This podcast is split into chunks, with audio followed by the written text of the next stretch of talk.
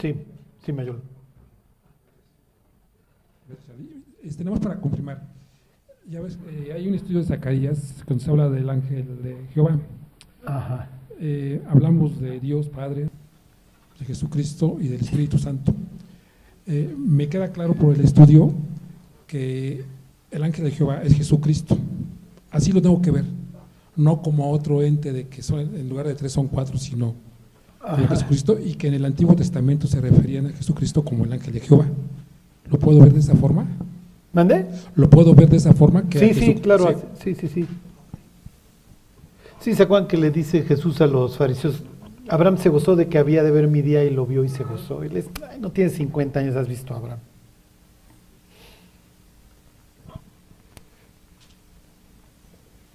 Este, ¿Se? Mi nombre está en él. ¿Se acuerdan? De esa expresión. Bueno, ¿alguien más quiere preguntar? Sí. En Santiago 1.26 habla de, de, la religión y la religiosidad. Y nosotros, pues, tenemos entendido que no podemos ser religiosos, no somos una religión como tal, ¿no? sino que nuestra relación es personal con Dios. Sí. También comenta que debemos de visitar a huérfanos, a viudas, y, y no, no veo, vamos, que en la iglesia se, se promueva esto, pero no entiendo exactamente por qué. Ajá. Este, bueno, lo que pasa es que lo que Roxana quiso decir, ¿se acuerdan de, de Fox? Es que nosotros no decimos, que no tenemos religión, ¿no? Este, entonces, ¿por qué? Porque entendemos que no, no vamos a hacer obras para irnos al cielo. ¿no?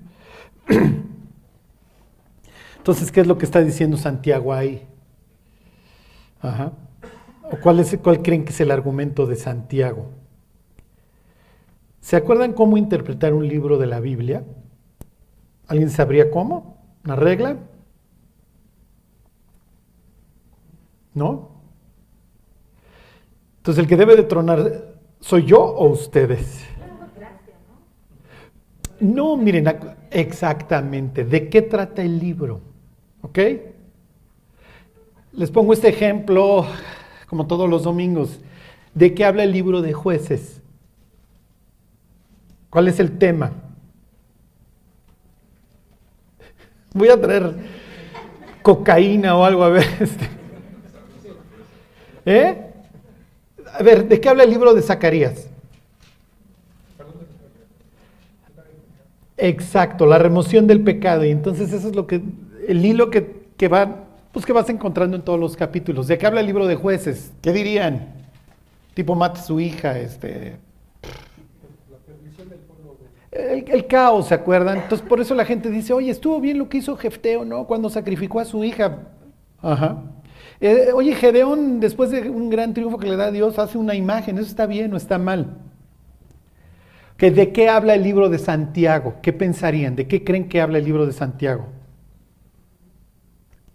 De que no es de dientes para afuera. E, entonces, en ese sentido lo tienen que interpretar. Y de eso se trata.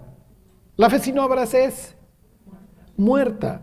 Y entonces dice, a ver, señores, que se vea, porque el que considera en un espejo su imagen, no va y se olvida cómo es realmente. Por eso es que le dice, a ver, dejen de andar de dientes para afuera. La religión pura y sin mácula es esta. Vayan a visitar a los huérfanos y a las viudas en sus aflicciones.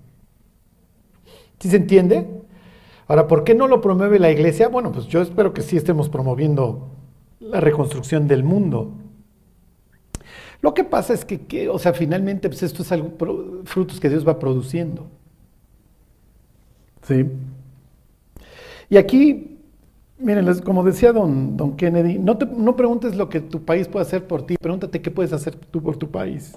No te preguntes qué puede hacer la iglesia por ti. Pregúntate qué Ajá, exactamente. Bueno, ¿sí, ¿sí se entiende? Bueno, ¿alguien más quiere preguntar algo? Sí, sí, Silvia. En Mateo tengo la duda de que dice de manera que todas las generaciones desde Abraham de- hasta David son 14, Ajá. desde David hasta la deportación de Babilonia 14 y desde la deportación de Babilonia hasta Cristo 14. O sea, ¿por qué es el 14? No entiendo esa parte. Y miren, y, y- no son 14 además. O sea, no, digo, no le vamos a echar bronca a Mateo, ¿están de acuerdo? Y más si lo está inspirando Dios. Pero faltan reyes. Faltan reyes. Entonces tiene razón Silvia en preguntar, ¿por qué? ¿Qué, qué- qué- qué tiene que ver el 14? ¿Ustedes creen que cuando se hace énfasis en el número 14 se está mandando un mensaje? ¿Y ya lo resolvieron? o? no, Charlie, estamos esperando que lo hagas los domingos. Hay una cosa que se llama gematría, ¿ok? Que consiste en asignarle a las letras eh, un número, un valor. Entonces, por ejemplo, la primera letra en el abecedario hebreo es Aleph y es el 1, y así sucesivamente. No, no crean que, no me acuerdo que son 22 letras, no me, no me acuerdo, pero no es 1, 2, es 1, 2, X y luego se brinca al 10 y así sucesivamente. El que tenga entendimiento calcule el número de la bestia porque es número de hombre y su número es 666, o sea, le está diciendo al lector que qué, que le rasque, que le busque, que calcule, que te estoy, te estoy dando un, un dato en el 666 y te estoy diciendo que lo busques. Lo mismo sucede eh, en el 70, ¿ok? en el 40, en el 3, en el 5, en el 8. En el caso del 14, ¿qué creen? Entonces, lo que hacían en algunos casos era decir, oye, este nombre, Jehová, este, ahorita les digo cuál es, o Abraham, no sé, voy a pensar en voz alta, no tengo ni idea. Abraham vamos a pensar que es, es el número 45. Ah, entonces hay un 45 ahí escondido. Bueno, ¿de qué habla el libro de Mateo? Y entonces ya pudiera Silvia decir, oh, bueno, si me hubieran dicho de qué habla el libro de Mateo, y entonces ya tengo por lo menos una pista por dónde buscarle. ¿De qué habla el libro de Mateo? Ok, hay cuatro evangelios, cada uno tiene un propósito. ¿Ok? Este. Bueno, ahí empieza con la genealogía. Es muy interesante, ¿no? Oye, lee la Biblia. Principio de la genealogía de Jesucristo, hijo de David, hijo de fulano, hijo de Mengano. Pues, ¿Y qué pasa con la Biblia? Sale volando porque no me dice nada. No me dice nada si no sé de qué está hablando. Si sé de qué está hablando me va a decir muchas cosas. Exactamente. El Evangelio de Mateo tiene como propósito hablarle no a los gentiles, sino a los judíos. Si algún día conoce un ortodoxo, si es un judío cualquiera que no, no tiene ni idea de la Biblia, no le recomienden Mateo, porque también va a salir volando la Biblia, ¿ok? No, tampoco sabe quién es Abraham. Sabe que lo mencionan los sábados en la sinagoga, pero este, el Evangelio de Mateo tiene como propósito decirle al israelita que Jesús es el Mesías. A eso se dedica. Por eso no encuentran un endemoniado, encuentran dos. No encuentran un leproso, encuentran dos. ¿Por qué? Exacto, un, so- un- un solo testigo no da fe. Entonces, oye, ¿por qué Marcos habla nada más de un endemoniado y en Mateo me habla de dos? Bueno, porque tienes auditorios distintos. Ok, entonces algo me quiere decir el 14 si yo soy un judío. Adivinen el nombre de quién suma 14 en gematría. Y Jesús es el Mesías, entonces Jesús es el hijo de quién? ¿Eh? No, si fuera de Dios sería Juan, ¿ok? En el principio era el verbo y el verbo estaba con Dios y el verbo era Dios. El Evangelio de Juan te presenta a Jesús como Dios. Ok. Yo soy el hijo, yo soy el rey mesiánico, soy el hijo de David. Adivinen qué número suma si estas tres este, o cuatro letras que forman la palabra David en hebreo. 14, te lo repito tres veces para decirte que este es el hijo de David, es el rey, es el Mesías. ¡Oh! Les recomiendo un libro. Entonces, es muy importante cuando ustedes lleguen a la Biblia, ¿cuál es el propósito del autor? ¿Ok? Si ustedes se compran un libro de Dan Brown, el Código da Vinci, o bueno, todos estos, bueno, tiene un propósito, tiene una agenda. ¿Está bien o está mal? Todos los autores tienen una agenda, todos te quieren transmitir algo, si no, ¿para qué se sientan a escribir un libro? ¿Están de acuerdo? La agenda puede ser buena o mala. ¿Ok? Pero todos tienen un propósito. Cada autor de la Biblia, en sus 66 libros, tiene un propósito. ¿Ok? Entonces, cuando tú sabes de qué quiere hablar ese autor, entonces ya sé en qué contexto meterlo. Si yo veo en el libro de Zacarías que hay un sacerdote todo puerco delante de Dios y luego echan la maldad en una canasta y se la llevan, Ajá. O luego veo un pergamino volando, que es la maldad. Entonces también acaban con el pergamino, lo desechan o lo que sea. Bueno, ¿algún propósito tiene el autor? Sí, sí tiene un propósito. Decir que el pecado se está yendo, mándenlo a Babilonia y el sacerdote cámbiale las ropas porque están, están, si se entiende, está sucio. Bueno, ¿alguien más quiere preguntar algo? ¿Alguien más se anima? sí. Sí, vale.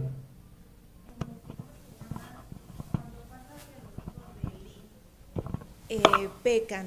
Ajá. Hay pues una, una reprienda tanto para los hijos como para el papá. Ajá. Porque no los estorbó. Ajá.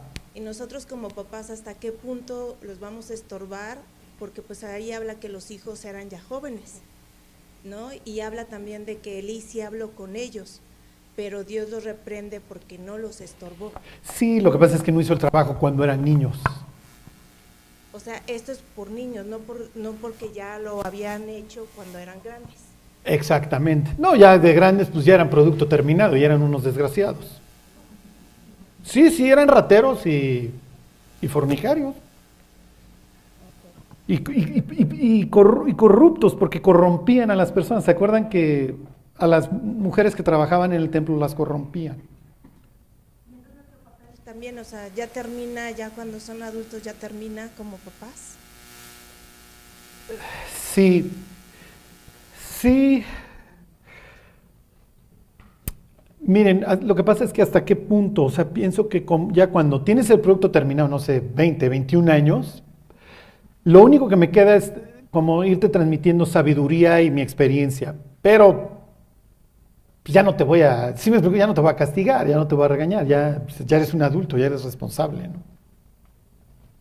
Hay un juego de palabras ahí, porque se acuerdan, la, palabra sacerdote es Cohen y estorbar es Coan o algo así, entonces hay un juego de palabras, o sea, lo quisiste ser sacerdote, pero no fungiste como tal en tu casa, es lo que le está diciendo. Y el producto que, que hiciste, que formaste, salió totalmente defectuoso. En ese sentido sí, sí lo seríamos. En ese sentido sí. Sí, porque como dice el Salmo 78, nosotros somos los responsables de notificarle la ley a la siguiente generación. Ser papá es lo más duro, ¿están de acuerdo? O sea, es muy fuerte. Muy fuerte, porque te ponen una vida en las manos y te dicen, échale ganitas, ¿eh? Échale ganas, muchachos. Y el éxito o el fracaso de esta persona depende en un gran porcentaje de lo que hagas o dejes de hacer.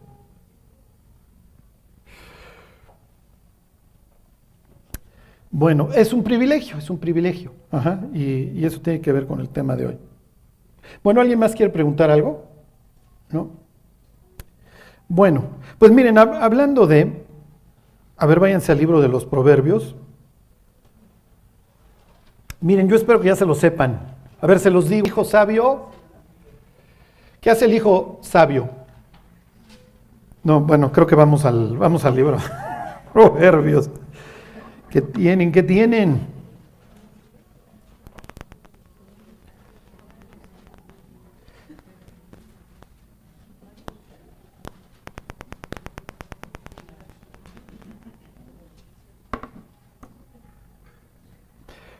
Bueno.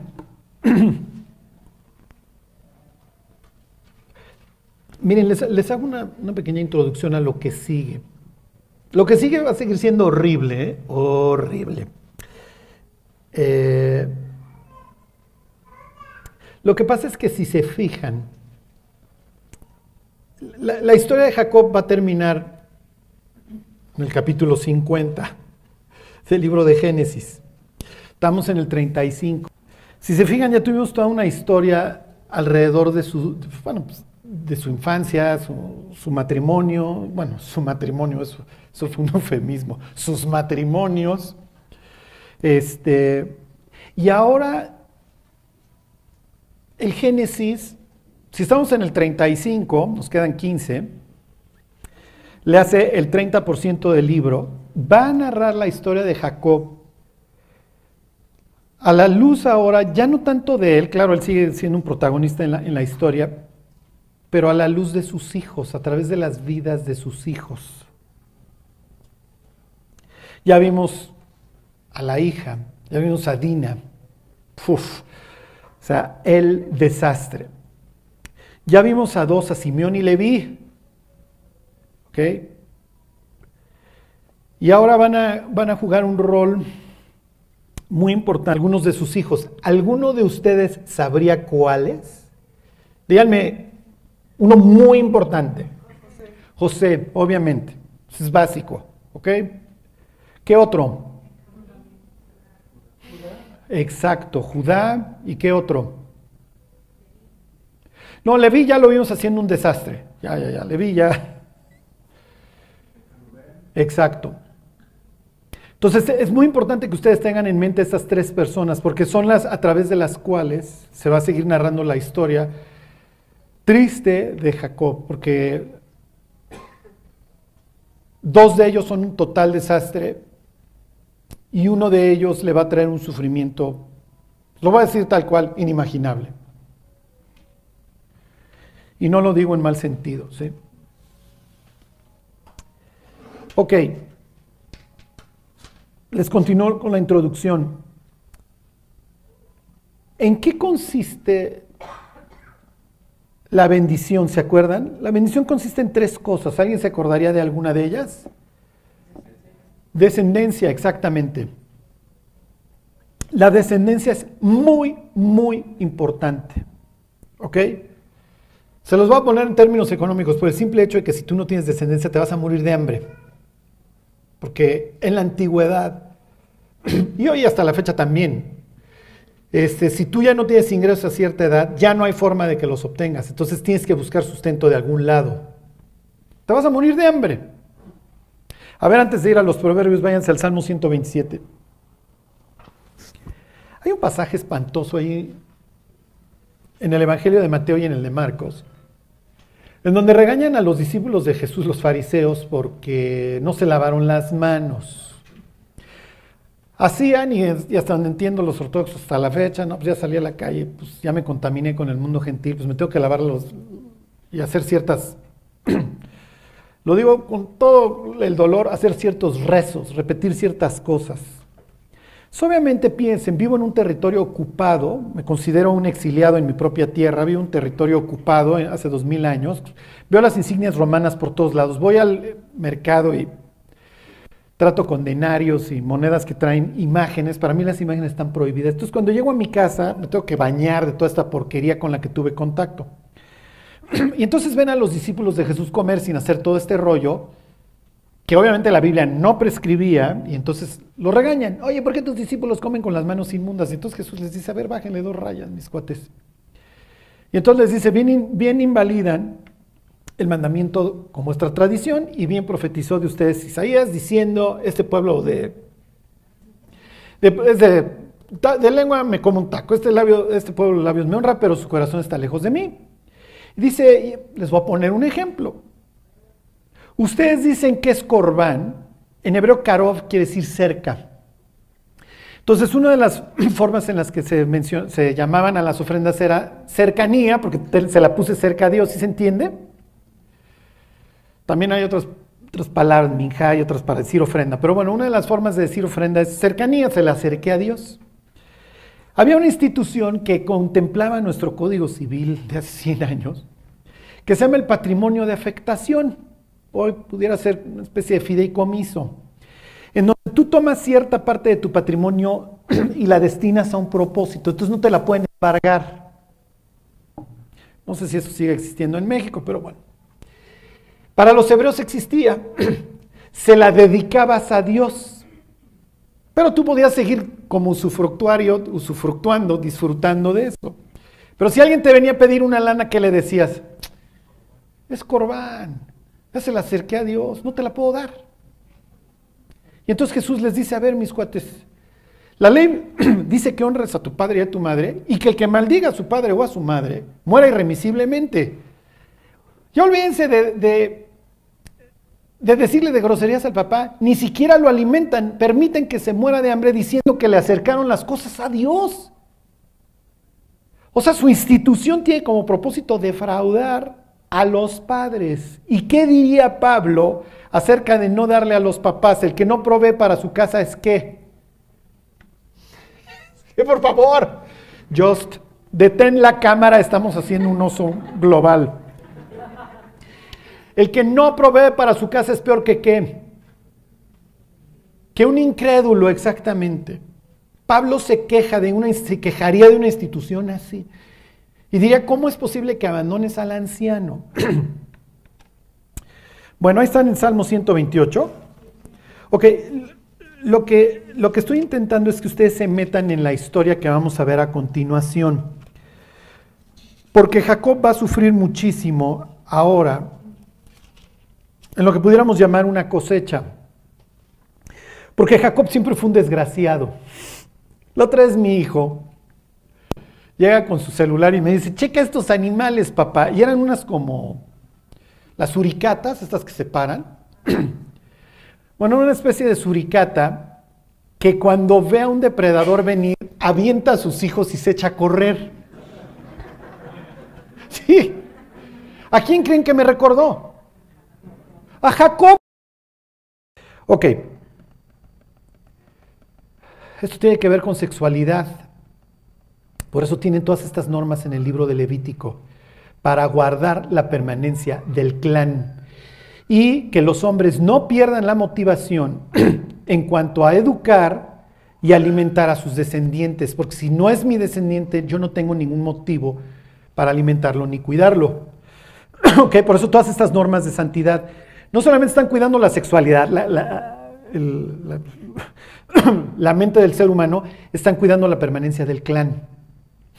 ¿Ok? Están cuidando la estructura social. Ok, versículo 3. He aquí, herencia de Jehová son los hijos. Claro, porque si me estás hablando de la construcción de la ciudad, pues la tengo que rellenar. Y además, la ciudad crece en la medida que mis hijos se van casando, ellos van teniendo hijos, y a su vez la ciudad se va extendiendo, se va extendiendo. Ok, como, perdón, cosa de estima el fruto del vientre. Así, este era su mundo. ¿Se imaginan poner este versículo en una clínica de aborto? Salmo 127, 3. He aquí herencia de Jehová son los hijos, mira quién te vas a echar, cosa de estima el fruto del vientre. Bueno, como saetas en mano del valiente son flechas, así son los hijos sabidos en la juventud. Piensa en el mundo que vivían y el mundo en el que vivimos. Las mujeres hoy, ¿a qué edad están teniendo sus hijos? Ok, y a veces ya sin la ayuda de un papá. Versículo 5, bienaventurado el hombre que llenó su aljaba de ellos, porque es una flecha, la aljaba es donde guardas las flechas.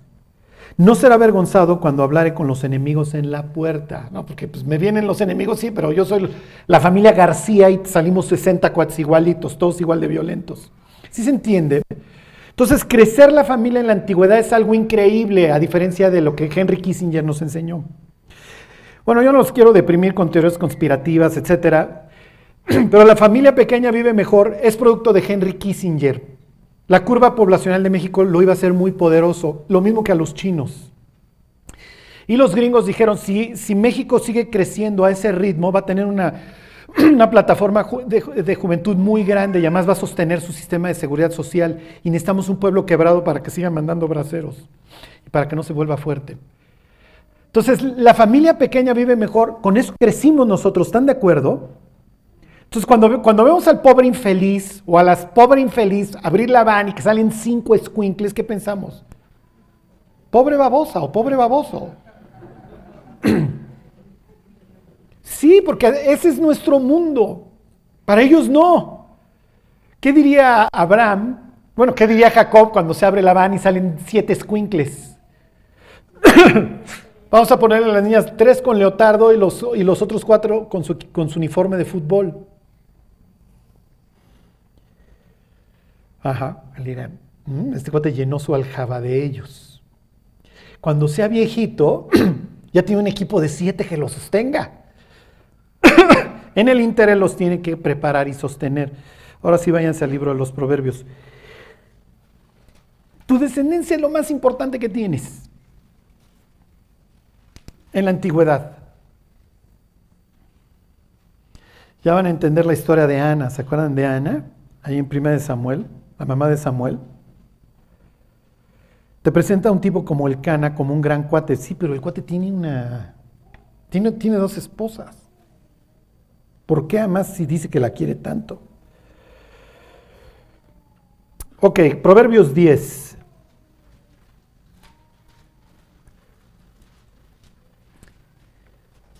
Si tú tienes hijos sabios,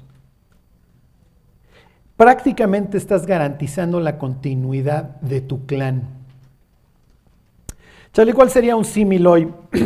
la empresa familiar. Creo que la empresa familiar hasta la tercera generación te sobrevive el 20%. Ya, el nieto ya no la quiere, o la vende, o lo que sea. Ahorita vemos de qué se trata. El, heredero en la empresa familiar es lo mismo que el, el padre de familia para los romanos, el pater familias, o el patriarca en términos bíblicos. Bueno, ahí están 10.1. Bueno, dice, los proverbios de Salomón, eso no es parte de... Ahí les va, 10.1. El hijo sabio alegra al padre. Ahora ya lo entienden. Porque este cuate me va a continuar. Me va a continuar con el patrimonio. Si soy ganadero, me va a continuar con el rebaño. Si soy agrícola, me va a continuar con la tierra. Si soy sacerdote, va a continuar bien con el sacerdocio, no como el ejemplo que ponía mal los hijos de Elí. ¿Sí se entiende? Y entonces viene el contraste, se llaman antitéticos. ¿Ok? Pero el hijo necio, obviamente va a cargar tristeza. Piensen en Esaú. Mientras más nos parecemos, menos broncas vamos a tener. Todos pensamos igual. Y en mi clan no solamente nos llevamos por sangre, también nos llevamos por pacto, porque todos estamos sujetos en, un pacto, tanto a la divinidad a la que adoramos, sea Marduk, sea Jehová en Israel, sea Baal allá, como al orden jurídico al que nos obliga este pacto, si se entiende, tenemos normas similares. ¿Ok? Entonces, tener un hijo sabio me garantiza. Piensen en la empresa familiar. Tener un hijo sabio me garantiza la continuidad del patrimonio de la familia. Y si tengo un hijo que le sabe al negocio y tres hijas, puedo irme, me puedo morir tranquilo y decirle a mi hijo, te encargo el negocio, tú lo sabes llevar, dale de comer a tus, a tus hermanas. ¿Sí se entiende? Pero si mi hijo es borracho y glotón, le suenan estas dos palabras, ¿qué voy a hacer? ¿Qué pasa si tengo un hijo borracho y glotón?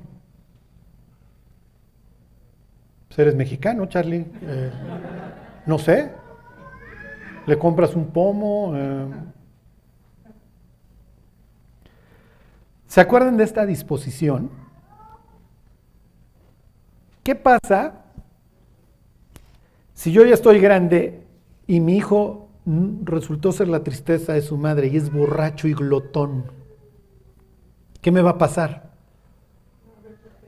No a morir de hambre, para empezar. ¿Ok? ¿Y entonces qué hago? ¿Hay alguna disposición al respecto?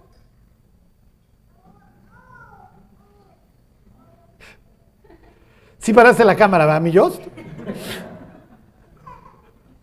¿Qué pasa si tengo un hijo borracho y glotón? A ver, váyanse de Deuteronomio 21. Y ahorita regresamos a los proverbios, no crean que se zafan tan fácil. Acuérdense que muchas de estas normas son normas que se aplicaban de forma consuetudinaria, se consideraban jurídicamente obligatorias estas costumbres. Luego es natural, si te estoy dando una constitución, que aparecieran en tu constitución. Lo que nosotros entendemos por Torah, que quiere decir enseñanza, viene de Derech, viene de camino, pero que siempre traducimos ley, es lo primero que nos brota de los labios, realmente, se los digo con todas sus letras, es una constitución. En el desierto te enseño a llevarte conmigo, yo soy tu Dios y te voy a dar la estructura. Constitución es, él tiene una constitución robusta, constitución delgada, es lo mismo. Estoy dando tu estructura. Ok, 21.18.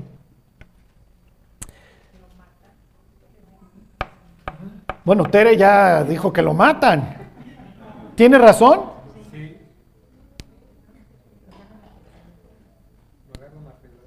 Ah, caray, a pedradas, amanecieron salvajes ustedes. 21.18. Si alguno tuviera un hijo contumaz y rebelde, quiero que resuenen estos proverbios del hijo sabio y el hijo necio. Que no obedeciera a la voz de su padre ni a la voz de su madre, y habiéndole castigado no les obedeciere, entonces lo tomarán su padre y su madre y lo sacarán ante los ancianos de la ciudad y a la puerta del lugar en donde viva. ¿Dónde habitan los funcionarios? En la puerta, ¿se acuerdan? Pues es natural, ahí está migración, ahí está la aduana, quién entra, quién sale. ¿Por qué? Porque adentro tengo mis graneros, adentro tengo mis cisternas. Es probable que vengan a ver cuánto tiempo voy a aguantar un sitio, si tengo alimentos o no. Seis espías, le dice José a sus hermanos, ¿se acuerdan? Para ver lo descubierto del país vinieron. ¿Dónde, dónde tienen este encuentro? Pues obviamente en la puerta. ok. Entonces lo llevas ahí a la puerta y le dices a los ancianos. ¿A los ancianos? ¿Qué tienen que ver los ancianos? Los ancianos, acuérdense, son familia, piensen en la cosa nostra, ¿ok? Todos se parecen. Entonces dicen, oye, la continuidad de nuestro clan, es más, de toda nuestra tribu está en peligro porque ve a este cuate. Lejos de ayudar, se dedica, es borracho, parrandero y jugador, nos va a llevar a la quiebra. Si le dejo mis provisiones, si le dejo mi ganado, ¿qué creen que va a hacer? ¿Se acuerdan de alguna historia en la Biblia en donde una persona malgasta el patrimonio familiar? El hijo pródigo. Nosotros pensamos que el hijo pródigo se fue a Las Vegas y, ay, papá, no, el hijo pródigo destruyó el patrimonio de la familia, vivió perdidamente, dice Jesús. A nosotros como que se nos hace muy romántica la historia. Los fariseos están diciendo, están viendo a los pecadores enfrente, te das cuenta cómo pones en peligro no solamente tu vida, la vida de los que te rodean, porque todos vivimos de esta misma tierra y de estos mismos chivos. Lo que pasa es que nosotros somos individualistas y si el vecino se muere o vive, nos tiene sin cuidado. En la antigüedad, tienes lo que, lo que llamarían los ingleses los Raiders, y no me refiero al equipo de fútbol americano, tienes los piratas, bueno, hasta la fecha, ¿no? que están viendo, viven de robar, del atraco, piensen en Mad Max. Entonces, si tú no tienes una muralla fuerte, si tú no tienes hijos fuertes, si tú no te has multiplicado, es muy probable que acabes literalmente pereciendo. Si el borracho no solamente destruye su vida, destruye la vida de los que le rodean, hasta la fecha también, pero en aquel entonces van a llevar el patrimonio de la familia. Ya no comes. Esto es gravísimo. Y entonces lo llevan y dicen, ya hicimos lo que pudimos, ya lo castigamos, ya todo. Pero este cuate no tiene remedio. Había que probarlo. Porque hay papás cristianos hoy en día que le dicen a sus hijos, en el Antiguo Testamento te hubieran matado. No, primero tienes que probar que efectivamente el tipo era borracho, glotón, que era disipador, que estaba destruyendo. Porque a veces se usa nada más como instrumento de extorsión, ¿están de acuerdo? Porque no te sujetas, no te casaste con la persona que yo quería que te casaras. Pero bueno, eso ya es harina de otro costal, son telenovelas, ¿ok? bueno, versículo 21. Bueno, lo que decía efectivamente Manolo. Entonces todos los hombres de su ciudad lo apedrearán y morirá, así quitarás el mal de en medio de ti y todo Israel oirá y temerá. ¿Ok? Entonces, tener hijos sabios garantiza. Ok, llega un punto en donde el papá, y eso ya lo vimos en el caso de la historia de, de, Isaac y de, de, sus hijos, en donde el papá ya no puede ejercer como el patriarca, que ya está ciego, lo que ustedes quieran, tiene demencia senil. Y entonces llega el momento de hacer la transmisión de la primogenitura. Así lo cuenta la historia de Isaac, el cuate ya no ve y entonces ha llegado el momento de decirle a Esaú, su primogénito, que es la hora Sí, pero Dios no quería ese primogénito, ¿se acuerdan? Ya vimos esa historia hasta el cansancio. Caso es que llega un momento en donde, a ver, ven, si se muere abruptamente, obviamente pues el primogénito asume el rol, pero si el anciano ya de plano no puede, llega el momento en donde le transmite la herencia y el control del clan. Consiste en cuatro cosas, básicamente, y el, y el, y el símil en la empresa familiar sería exactamente el mismo. Número uno, el dominio de la propiedad. El primogénito es el que va a controlar el patrimonio de toda la familia. piensen en la empresa familiar. A ver, cuida a tus hermanas, dale su quincena, lo que sea. Y mira, tu hermano aquel quiso ser pintor, déjalo, pásale su lana. Pero tú eres el que determina si vendes o no el edificio, la máquina porque ya está vieja, el obsoleto, lo que ustedes quieran. Te estoy poniendo el patrimonio de la familia en las manos. Número uno. Número dos, tú tienes la representación ante la corte, ante los tribunales, ante las autoridades. Esto es muy importante. En la historia que viene a continuación, cuando vemos todo lo que sucede ahí en Egipto, es muy importante quién es el que habla y quién no habla. Ok, número dos, perdón, número tres. Tú eres el responsable de la prosperidad económica del clan. ¿Ok? Eso implica muchas cosas.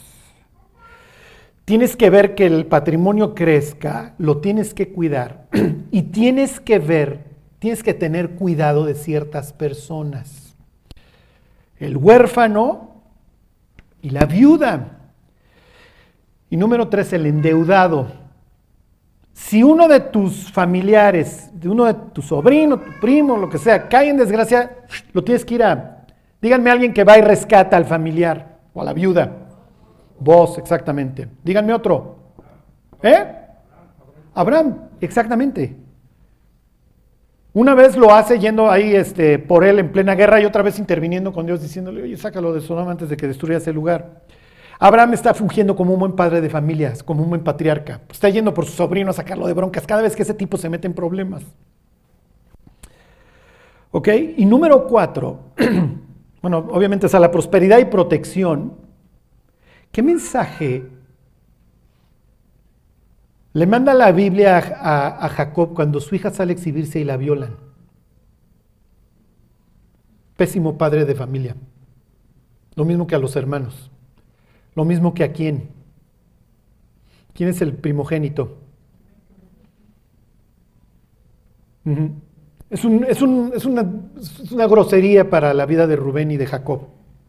Ya olvídense para el resto de los hermanos que esto haya sucedido. ¿Por qué? Porque, número cuatro, lo último, bueno, dentro de las funciones del, del patriarca está la credibilidad del clan.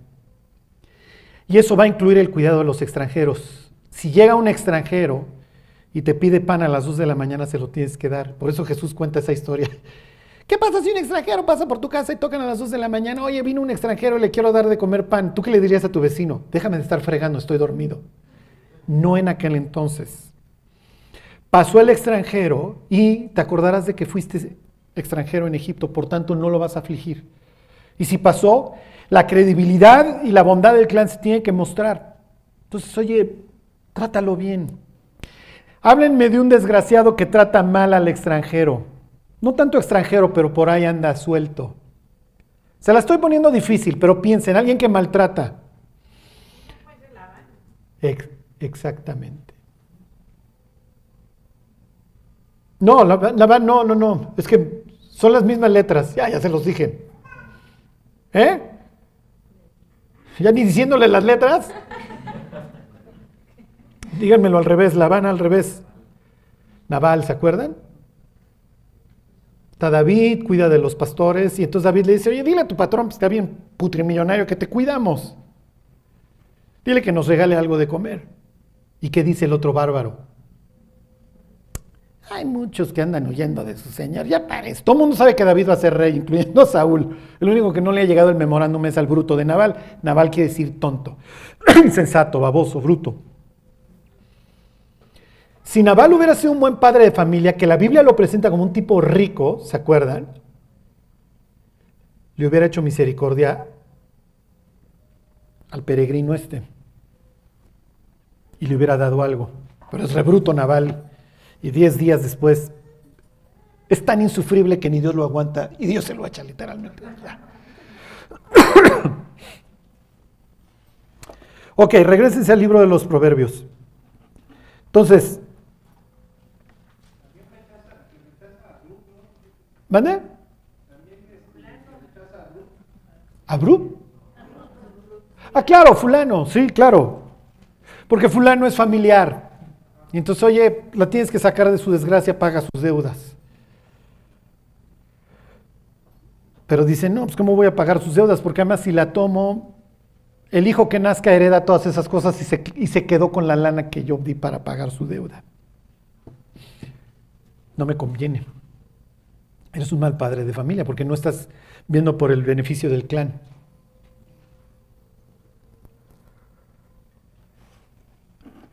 Y ahorita vemos un versículo horrible de la Biblia,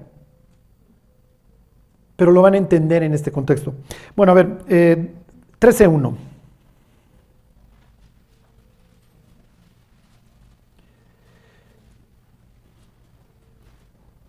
Dice, el hijo sabio recibe el consejo del padre. Ahí están.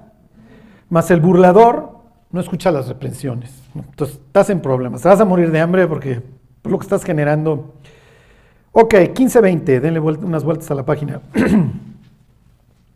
El hijo sabio alegra al padre, más el hombre necio menosprecia a su madre. Y váyanse 22, 15.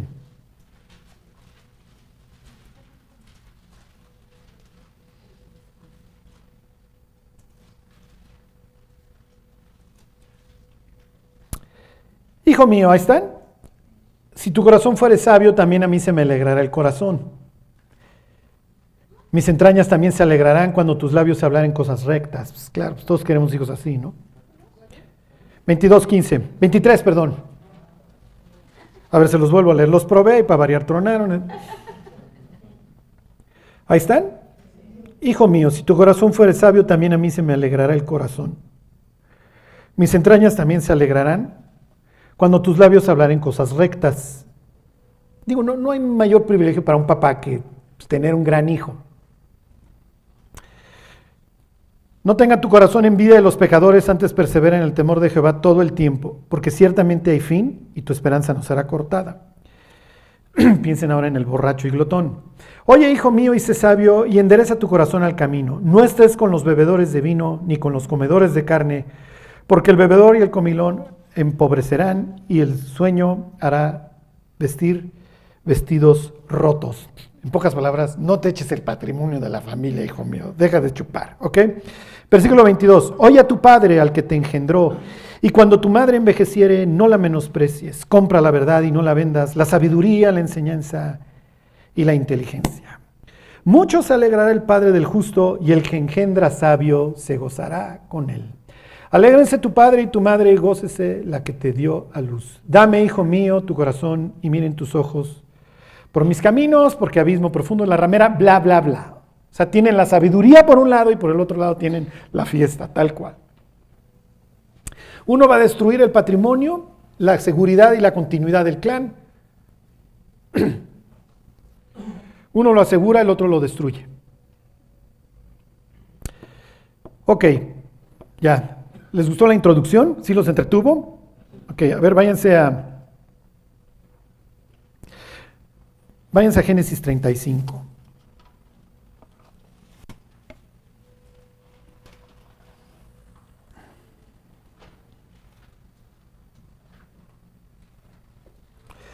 Treinta y cinco, veintidós. y ahorita vemos una introducción y ya nos... Poquito y nos vamos. Eh,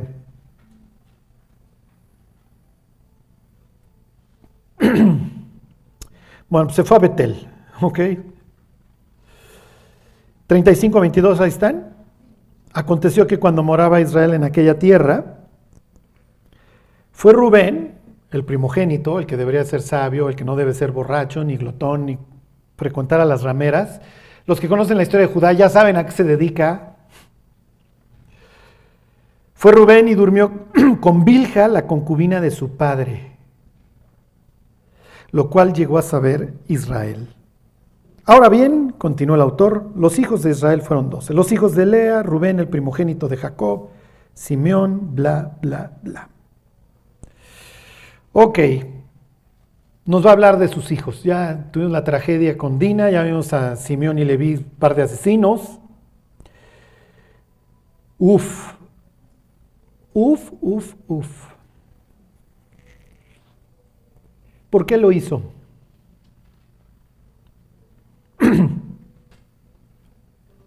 ¿Eh? Sí. Tienes que odiar a tu papá para hacer eso. Hay una razón, entre comillas, patrimonial que no creo que hoy alcancemos a ver. Esto habla de una gran putrefacción. ok, la familia está muy, muy mal. Bilja es la sierva, ¿se acuerdan? De Raquel. Cuando Labán le da como mujer a Raquel a Jacob, le entrega también a la sierva un regalo de bodas. Y Raquel no puede concebir y entonces le dice, vete con la esclava. Esto era común, la madre subrogada, y acuéstate con ella. Entonces se convierte en la concubina de su... convierte en la concubina de Jacob. Lo que está haciendo Rubén es brutal, ¿eh? Y fíjense en el contexto en el que lo hace. Y con esto terminamos. Porque esta historia le, cuelga mucho, como van a ver. Este 22, 35, 18, perdón. 16.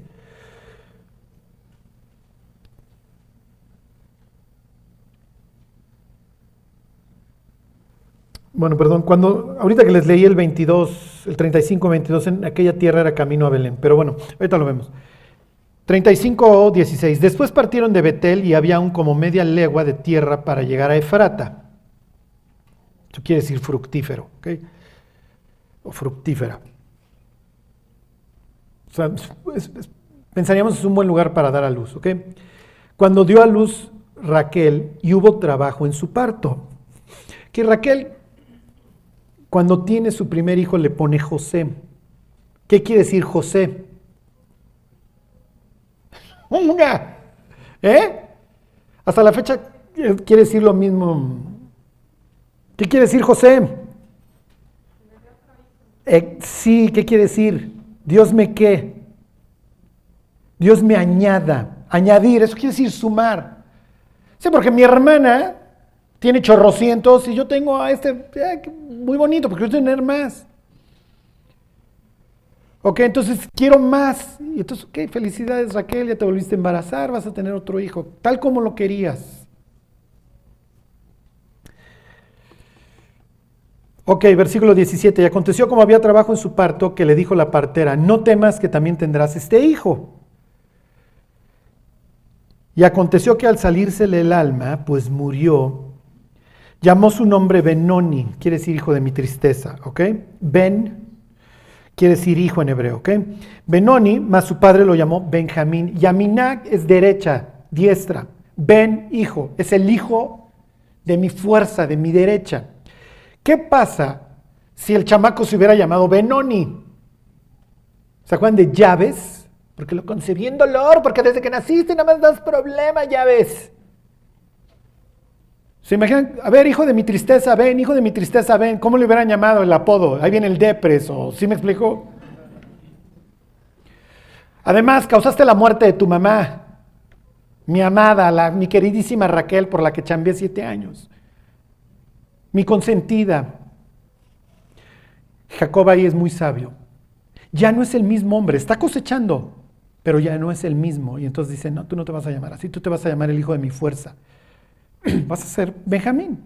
Primer rey israelita va a venir de aquí, don Pablo va a venir de aquí. Ok, versículo 19, así murió Raquel y fue sepultada en el camino de Frata, la cual es Belén. Y levantó Jacob un pilar sobre su sepultura. Esta es la señal de la sepultura de Raquel hasta hoy. Y salió Israel y plantó su tienda más allá de Migdal Edar. Ok, si se fijan, desde que salió el pobre de Jacob de la casa de Labán, a ver,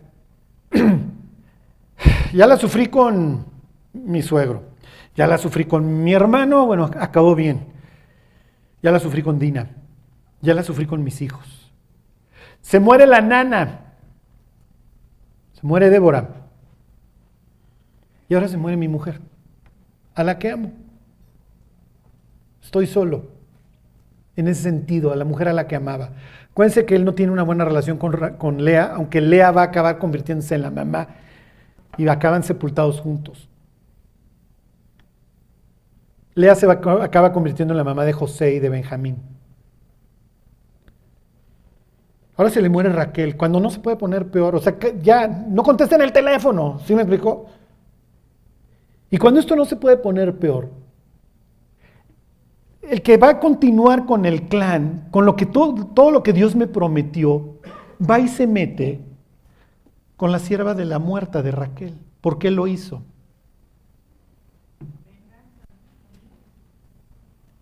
Obviamente hay una carga de odio espantosa ahí. Pero ¿qué pasa si, oye, Vilja pues, es la sierva de la consentida, de la super Raquel, a la que odio? tal termino contándoles una anécdota, a la que odio, no sé que vaya a tomar preeminencia sobre mi mamá. Ahora resulta que la concubina va a tomar la preeminencia ahora que ya se murió la señora, la señora Raquel. Entonces, para que no haya que esta chava vaya a tomar preeminencia, la contamino. La hago inmunda. Y le mando un mensaje a mi papá. Las concubinas en el caso de los reyes se heredaban, lo vemos la próxima semana, no en el caso de los clanes. El mensaje que le manda es, mira papá, eres un inútil y es hora de que tome yo las riendas del clan. ¿No estás viendo el desastre? Entonces voy y tomo el patrimonio, porque la concubina es parte del patrimonio de familia, y lo abuso. Pero me voy a ir todavía más lejos. Se los repito la próxima semana. Está esta expresión, lo, lo, veo la próxima semana en Levítico 18, en donde dice, no te vas a meter con la mujer de tu mamá, de tu papá, no descubrirás la desnudez de tu padre. Es la expresión. Díganme un personaje bíblico que descubrió la desnudez de su padre. Sí, ¿cómo se llamaba? ¿El hijo de quién? De Noé. Es grave, Cam. Si tú vas leyendo esta historia, como lo hubiera leído el antiguo, oye, aquí tienes un desquiciado que no acaba de terminar de llover y ya descubrió la desnudez del padre. Lo más probable es que, que violó a la esposa de Noé, a la propia mamá, y por eso, como es, un, es una expresión, no vas a descubrir la desnudez de tu padre. O igual algo le hizo al papá, ¿Quién sabe? Pero en este caso te están equiparando a Rubén, al que debería ser el sabio del clan, al, a la siguiente generación, con Cam. Les pongo toda esta historia para que ustedes vean la destrucción que puede generar una vida de incredulidad. O sea, cuando no se puede poner peor, y como lo leímos, lo llegó a saber. La expresión que años más tarde va a emplear Jacob va a ser, te envileciste, te volviste vil. Eres un desgraciado. Y cuando Rubén quiera componer su vida y arreglar las cosas, Jacob no lo va a escuchar. Porque Rubén va a hacer todo por tomar este lugar. Ahora sí, según el bien. ni siquiera lo va a escuchar. O sea, va a estar hablando Rubén y va a ser así con cara de, y Jacob va a ser cara así de, este inútil, qué bruto. Y cuando llegue un desgraciado como Judá y le diga, vamos a hacer A, B, C y D, yo represento ante las autoridades extranjeras, Jacob le va a decir, está bien. Y de ahí viene el rey y de ahí viene el Mesías. Pero bueno, todas estas historias vienen a través de sus hijos. ¿Cuál es el mensaje? Y les voy a traer unas estadísticas espantosas las siguientes semanas. El feminismo no le ha hecho bien a las mujeres y mucho menos a los hombres. Hoy tenemos una cantidad de Rubénes fornicando, intentando encontrar el sentido de su vida en alguna cama, a veces, porque ya ni siquiera, ya es simplemente ver la pornografía. Gentes carentes de motivación. Los hombres hoy obviamente se suicidan el doble que las mujeres, están en prisión, obviamente, más del doble que las mujeres, perecen en trabajos peligrosos más que las mujeres, padecen de soledad mucho más que las mujeres y una total desmotivación. Dentro de los siguientes cinco años, olvídense. Las licenciaturas, los doctorados, etcétera, van a ser cosas del pasado para los hombres. Puestos gerenciales, directivos. ¿Le hace bien esto a una sociedad? Pues sí, pues vas a estar controlando drones.